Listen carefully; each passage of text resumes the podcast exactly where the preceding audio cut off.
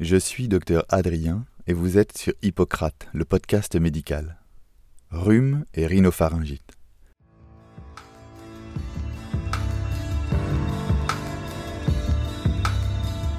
Salut à toutes et à tous, il est tard. Je viens de rentrer d'un petit footing nocturne dans les vignes avec mon berger australien Rodeo, après avoir mis deux heures à coucher mes quatre filles, car oui, demain, c'est la rentrée scolaire. Mais il me reste quelques minutes et un peu d'énergie pour vous parler de rhume, de rhinopharyngite, de rhinite ou encore de coryza.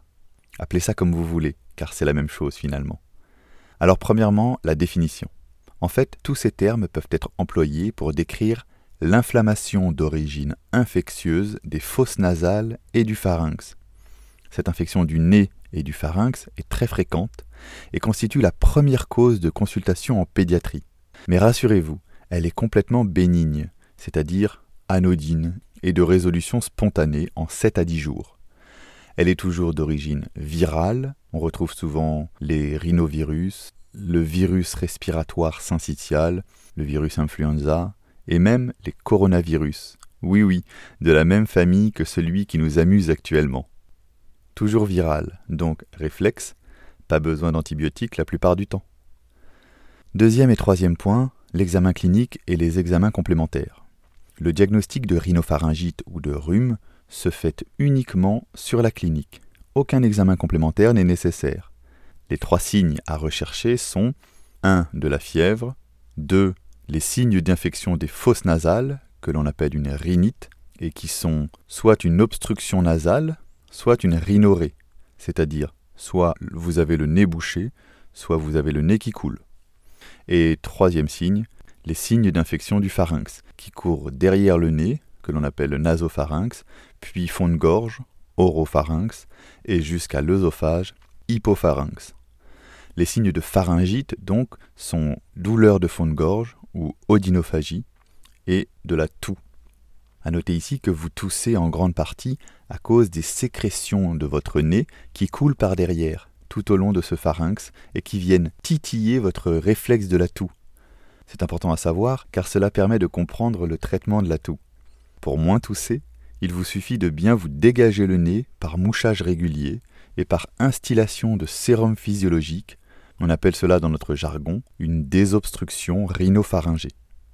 Mais avant d'aborder pleinement le traitement, quelles sont les complications à rechercher face à un vulgaire rhume? Eh bien, dans certains cas, le virus qui déclenche le rhume peut préparer le lit d'une bactérie. On appelle cela une surinfection bactérienne, c'est-à-dire une infection bactérienne qui vient se greffer sur l'infection virale. Peut alors s'associer à la rhinopharyngite, une otite, une sinusite, une angine bactérienne, une bronchite, une pneumonie ou encore une conjonctivite bactérienne. C'est pour cela que votre médecin vous regarde parfois les oreilles, qu'il vous passe un coup de stéthoscope sur les poumons ou vous tapote les sinus. Un autre signe d'alerte à rechercher, la rhinopharyngite récidivante, qui se définit par au moins 6 épisodes de rhinopharyngite par an. Il faut alors dans ce cas rechercher une autre cause que les virus, qui pourrait expliquer autant de récidives, et notamment un reflux gastrique, une allergie, une carence en fer, un tabagisme passif, un enfant à la crèche, c'est-à-dire une vie en collectivité, ou une hypertrophie des végétations adénoïdes. Mais passons car cela reste rare. Autre petit rappel, attention à ne pas confondre une rhinopharyngite avec un début de grippe. Le différentiel avec la grippe se fera surtout sur l'intensité des symptômes. En cas de grippe, présence de courbatures, une fièvre plus élevée et une toux plus forte. Ensuite, quels sont les signes d'alerte face à un rhume? Attention aux nourrissons qui ont une fièvre intense ou persistante, une toux importante, une gêne respiratoire, à cause du nez bouché justement. À savoir que les nourrissons de moins de 3 mois ne respirent que par le nez, c'est ainsi, et ils ne savent pas encore respirer par la bouche. Alors quand ils ont le nez bouché, ça pose problème. Un avis médical est nécessaire, donc consultez votre médecin. Cinquième étape, le traitement. Très simple. 1. Antalgique de type paracétamol, 1 g x 3 par jour pour les adultes, 60 mg kg jour pour les enfants, pour lutter contre la douleur et la fièvre.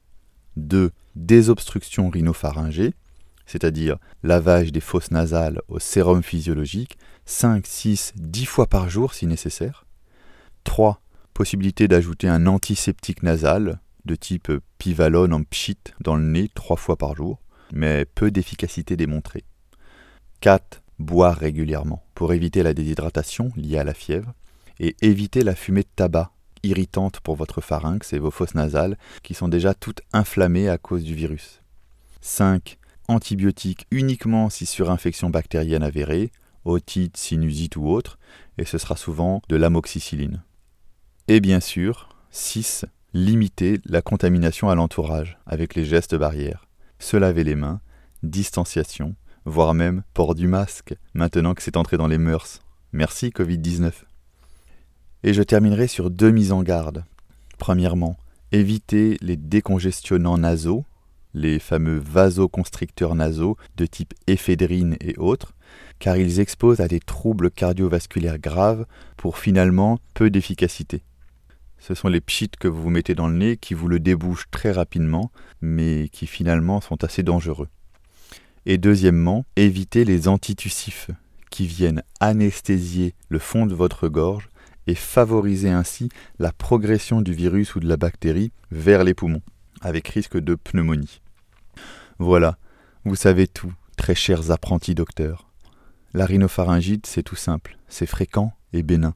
Vous avez le nez bouché ou qui coule, des douleurs fond de gorge et de la fièvre, un peu de tout, parce que ça coule par derrière et c'est tout irrité. Il vous suffit de patienter 7 à 10 jours pour que le virus parte de lui-même. La nature est bien faite.